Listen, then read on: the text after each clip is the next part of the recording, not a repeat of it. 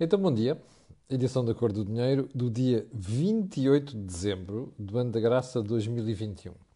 Ora, caminhamos a passos largos para o final do ano e hum, quero só recordar que o dia D, o último deste ano, já está disponível.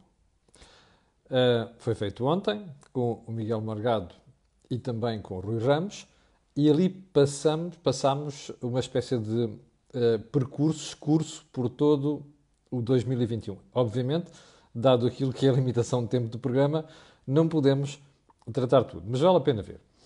Se recordar também que hoje vamos ter o nosso think tank às 18 horas, como habitualmente. Uh, vai ser feito em streaming, à distância, porque é, é mais fácil do ponto de vista de garantir distanciamento. Nós procuramos respeitar aquilo que são as diretrizes das autoridades.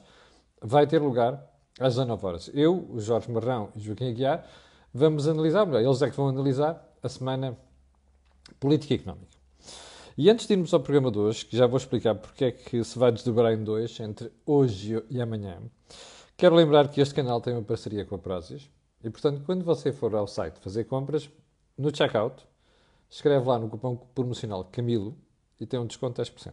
E ainda tem aquelas promoções que nós divulgamos aqui semanalmente. Bom, agora sim, vamos lá à edição de hoje. Eu hoje vou tentar tratar temas que ficaram de ontem, mas também vou tratar uma entrevista do Dr. António Costa à CNN de Portugal ontem. Esta manhã soube que a CNN também fez outra entrevista ao outro candidato a Primeiro-Ministro, Rui Rio. Não o vi, a não ser um certo, portanto, vou deixar o comentário dessa entrevista para amanhã. Ora, vamos começar por onde? Precisamente pelo período antes da ordem do dia e um assunto que eu não toquei ontem. Qual é que foi? Uma, um inquérito de opinião mostra que 60% dos ingleses está descontente com a evolução do Brexit. Ou seja, uh, fazem parte daquele grupo de pessoas que foram enganadas.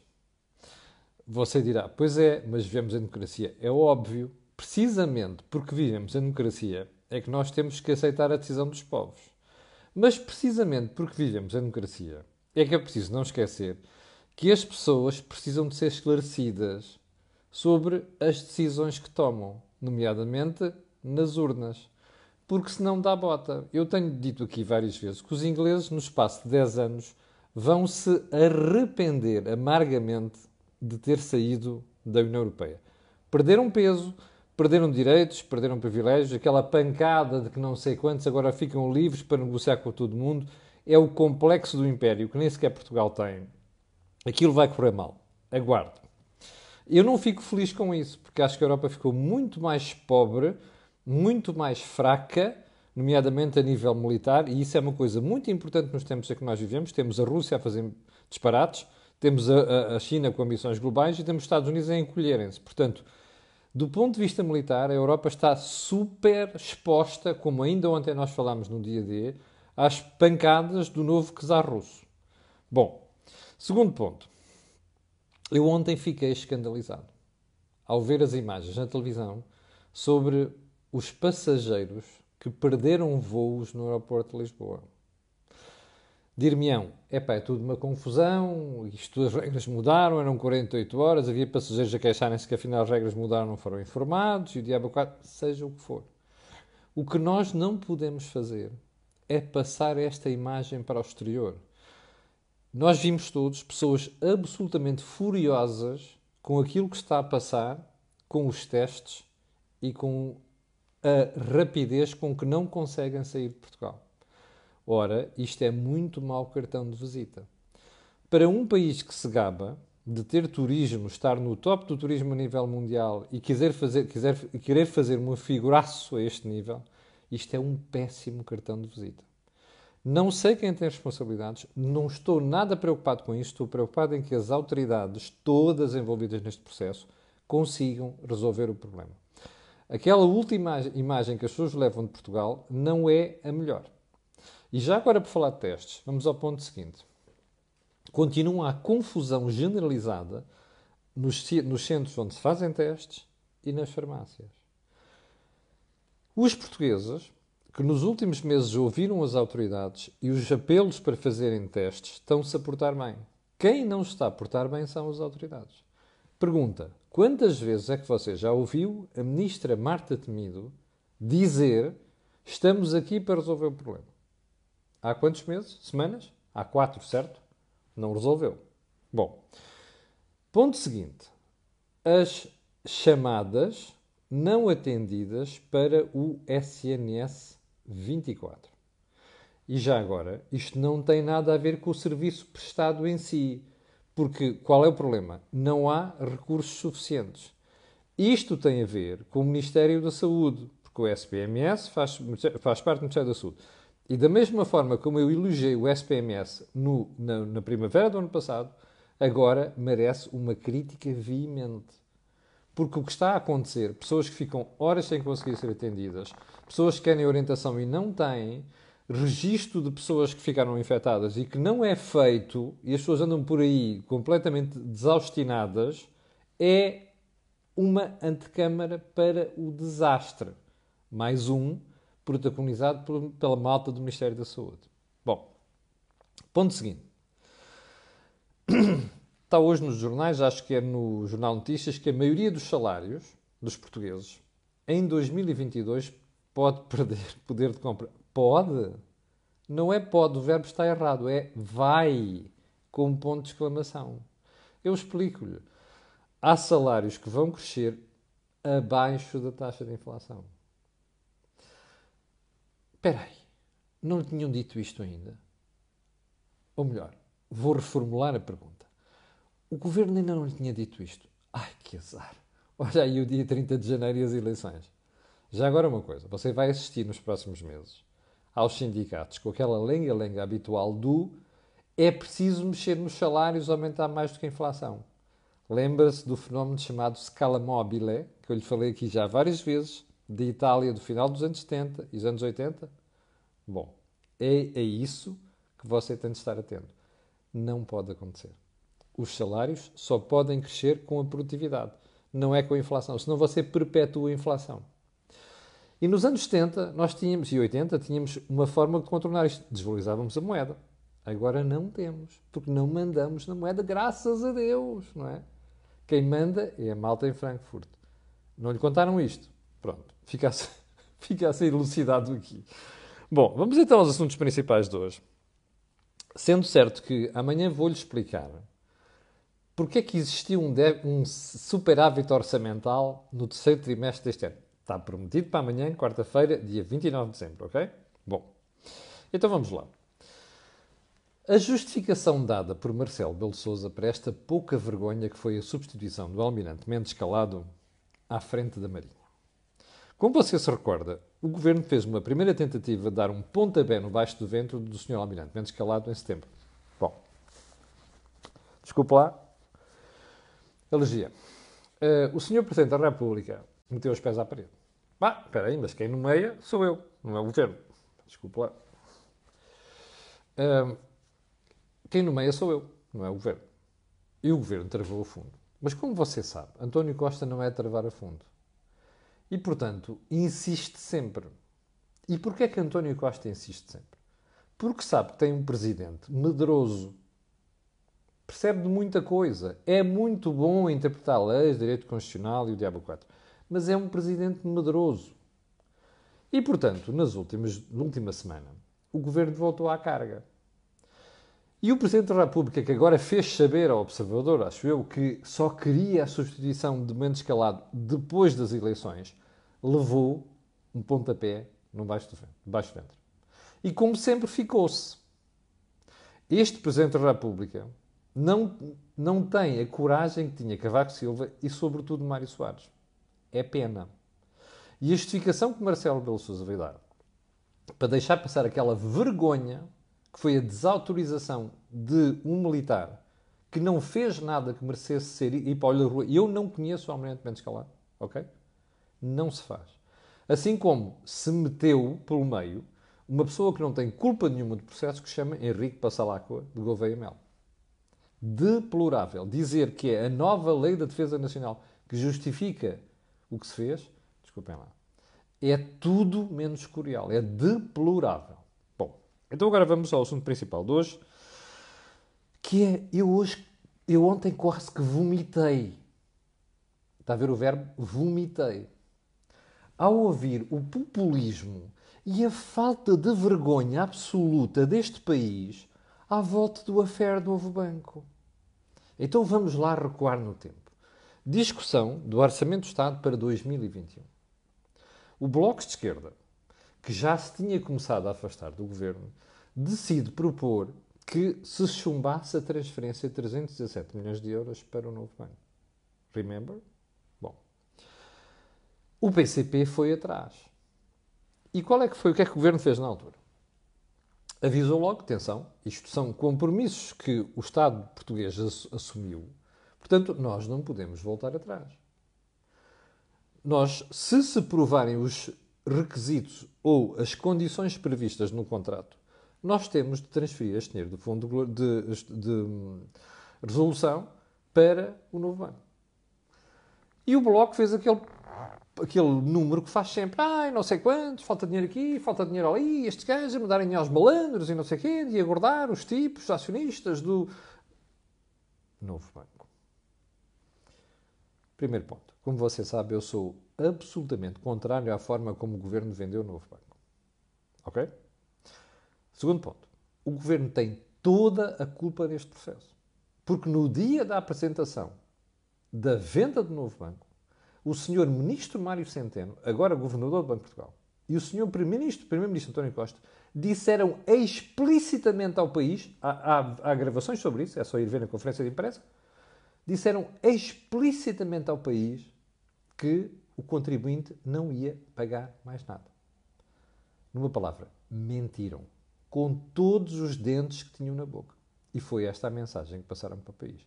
Portanto, o Bloco de Esquerda aproveitou essa deixa e apareceu com a história de nem mais um cêntimo para o novo banco.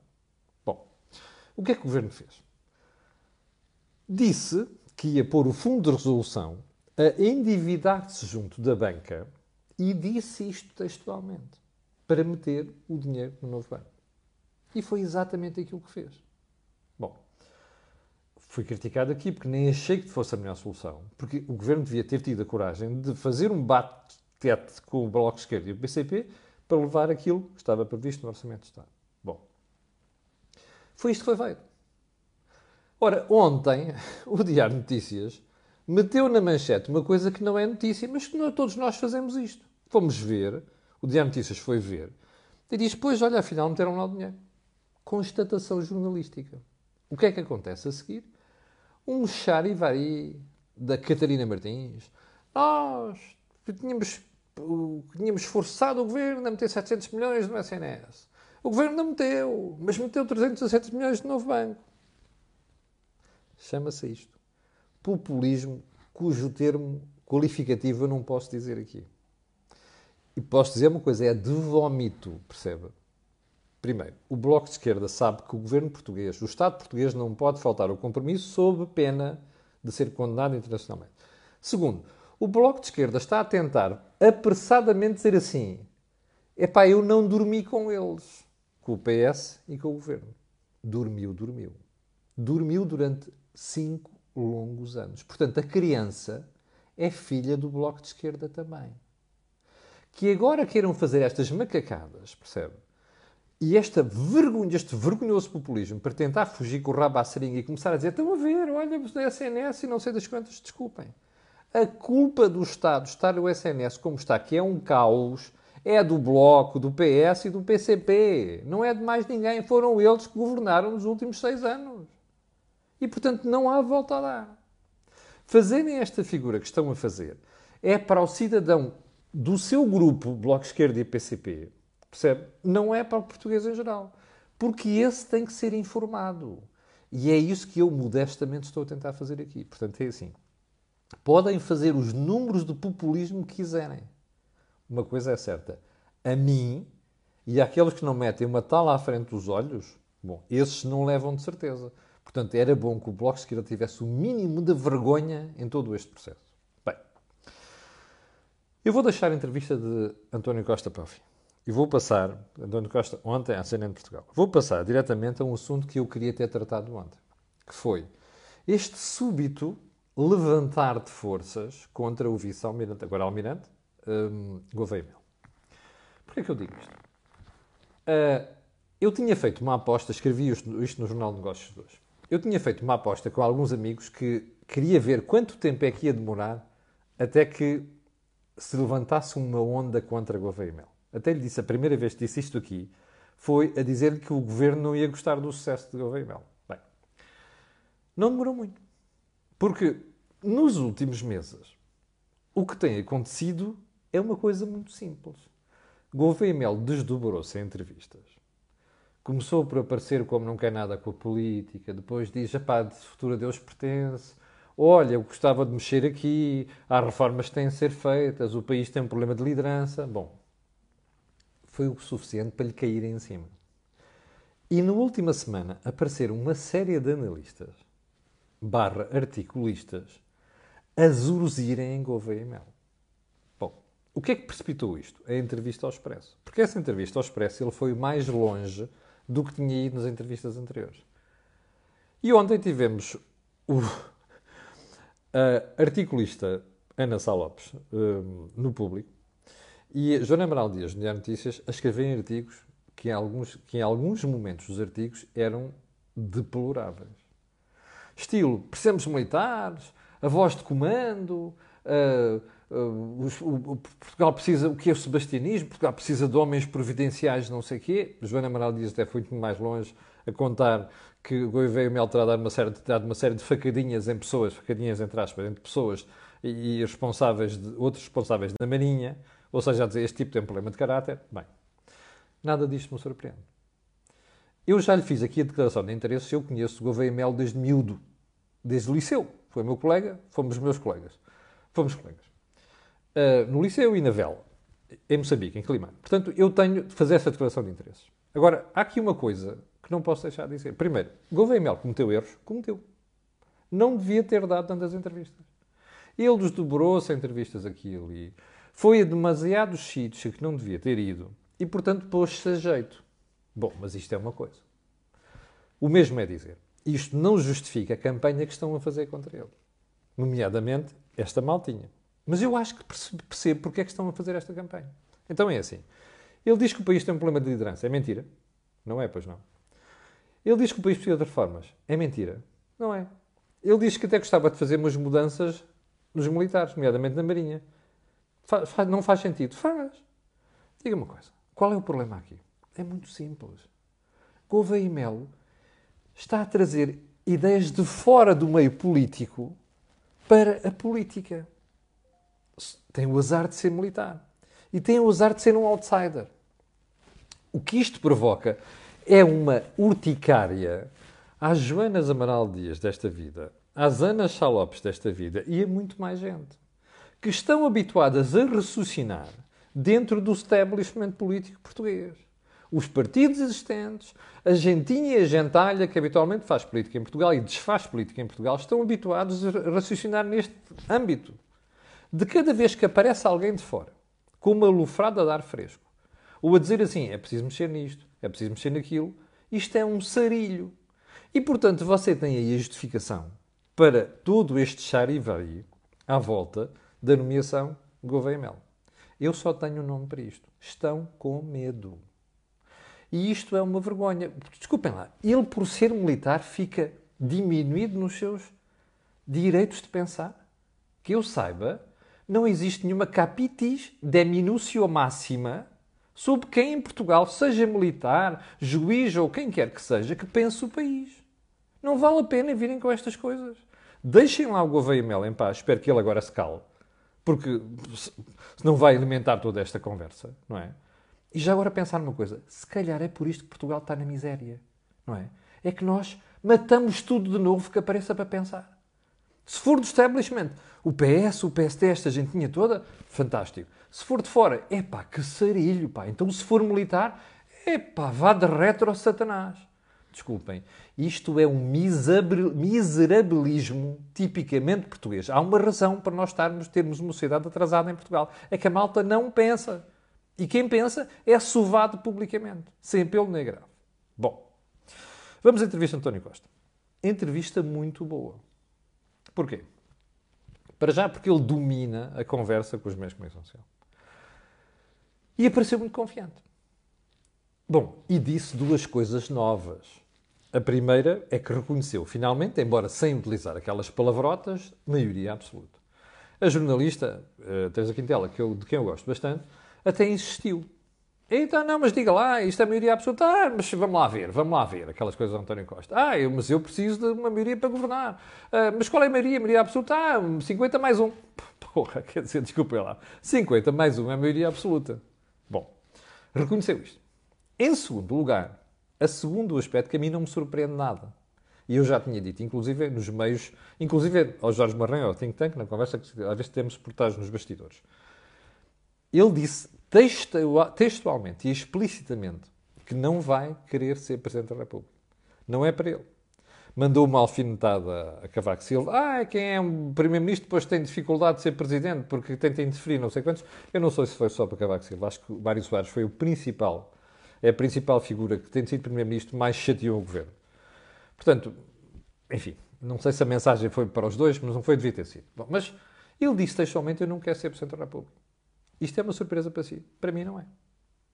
António Costa não quer ser Presidente da República. António Costa quer estar no ativo. E o ativo é negociar, porque é o que ele faz bem. Ora, ele reconheceu que já tinha sido convidado para um cargo europeu, naquela altura não dava, mas indiscutivelmente ficou ontem na fotografia assim: este tipo quer ir para fora. É só aparecer a oportunidade. Bom, mas ele diz textualmente, isto já tinha dito, se eu não ganhar as eleições, vou-me embora. Eu acho isto muito bem. Esta clareza que ele pôs nesta, nesta, nesta transpa esta transparência é fundamental na política. Honra-lhe seja feita. E até disse outra coisa. Ai, o, quando a jornalista diz o Pedro Nuno Santos pode sentar naquela cadeira, também perguntou-me sobre o Rui Rio. Pode sentar? Ai, claro que pode, isso depende daquilo que o PS decidir. Bom, António Costa nunca tinha dito isto até hoje. Portanto, o que é que aparece aqui? O António Costa mais desprendido, e eu sinceramente acho que esta imagem até é positiva para António Costa. Portanto, ele conseguiu passar uh, esta mensagem. Bom, casos no governo Mai, claro, eu já fui ministro da Administração Interna, aquilo é uma coisa que não dá saúde aos políticos. É verdade, não é fácil ser ministro da Administração Interna. Não é só do PS, é também do, do PST e outros partidos. Bom, Geringonça morreu de vez. Uh, pá, morreu, tenho pena, mas de vez não podemos dizer isto, é textualmente o que ele diz. Um dia haverá, porventura, condições para acordar à esquerda. Agora não, senão não teriam chumbado o orçamento. É verdade. Ora, o ponto é este. É que António Costa já percebeu que tem ali uma limitação séria. Daí que, quando ele se tenha referido ao PST, tenha sido só mordaz num aspecto. Ah, o Rui Rio diz que quer um acordo para dois anos. Ah, não faz sentido nenhum. É, isto é quem não tem experiência política. Certeiro certeiro. Eu, como sabem, eu, aquela ideia de peregrina dos dois anos é uma estupidez, já lhe disse isto aqui. Não é? Um, primeiro um candidato a primeiro-ministro não pode dizer aquilo. E depois sai-se com aquela de estadista que é ah, olha, já viram o que é? O país precisa de estabilidade. Na murcha. Bom, é ele que vai garantir? Não sabemos. Mas consegue dizer isto o PSD e consegue dizer, bom, não, mas ao mesmo tempo não fechou a porta a conversas. Portanto, foi uma entrevista sibilina, foi uma entrevista interessante e foi uma entrevista que passou uma imagem de meio primeiro-ministro, meio estadista e preocupado com o país e não sei das quantas. Bom, é por isso que eu estou com curiosidade para ver aquilo que é a entrevista que a própria CNN fez ao Rui Rio. Porque o Rui Rio, depois desta entrevista, tem um grande desafio pela frente. Eu não sei se vai haver mais entrevistas ainda, vamos ter os debates, onde o próprio uh, António Costa não é bom, mas uma coisa é certa, eu acho que António Costa ontem ganhou muito do ponto de vista de pontos com esta entrevista. Vamos ver o que é que o futuro próximo nos reserva. Bom, só mais uma coisa na entrevista de António Costa. Não resistiu a ser populista, demagogo e até a verter alguma idiotice na entrevista. Foi quando se virou e disse Uh, malfeitorias da Troika. Mas qual malfeitorias? Ele devia ter dito malfeitorias do PS, não é? Porque o PS é que levou o país à bancarrota. Mais, devia ter dito malfeitorias do Sócrates e do PS, porque foi o PS que negociou o acordo com a Troika. Está a ver? Portanto, infelizmente a jornalista não lhe disse isto, mas devia ter dito. Portanto, esta é a minha farpa à, à Teresa Quintela, como já disse, de quem, de quem gosto bastante. Bom, Um, para o final, fica apenas duas coisas. Dizer-lhe que não esqueça que às 18 horas vamos ter o nosso think tank. E também não esqueça que amanhã, às 8 da manhã, eu estarei aqui para lhe atazanar o juízo. Para o fim, fica aquele pedido sempre, que é colocarem um gosto e fazerem partilha nas redes sociais. Já sabe porquê. Aquilo que houve aqui, não houve em mais sítio nenhum. Obrigado, com licença, e até logo às 8 horas.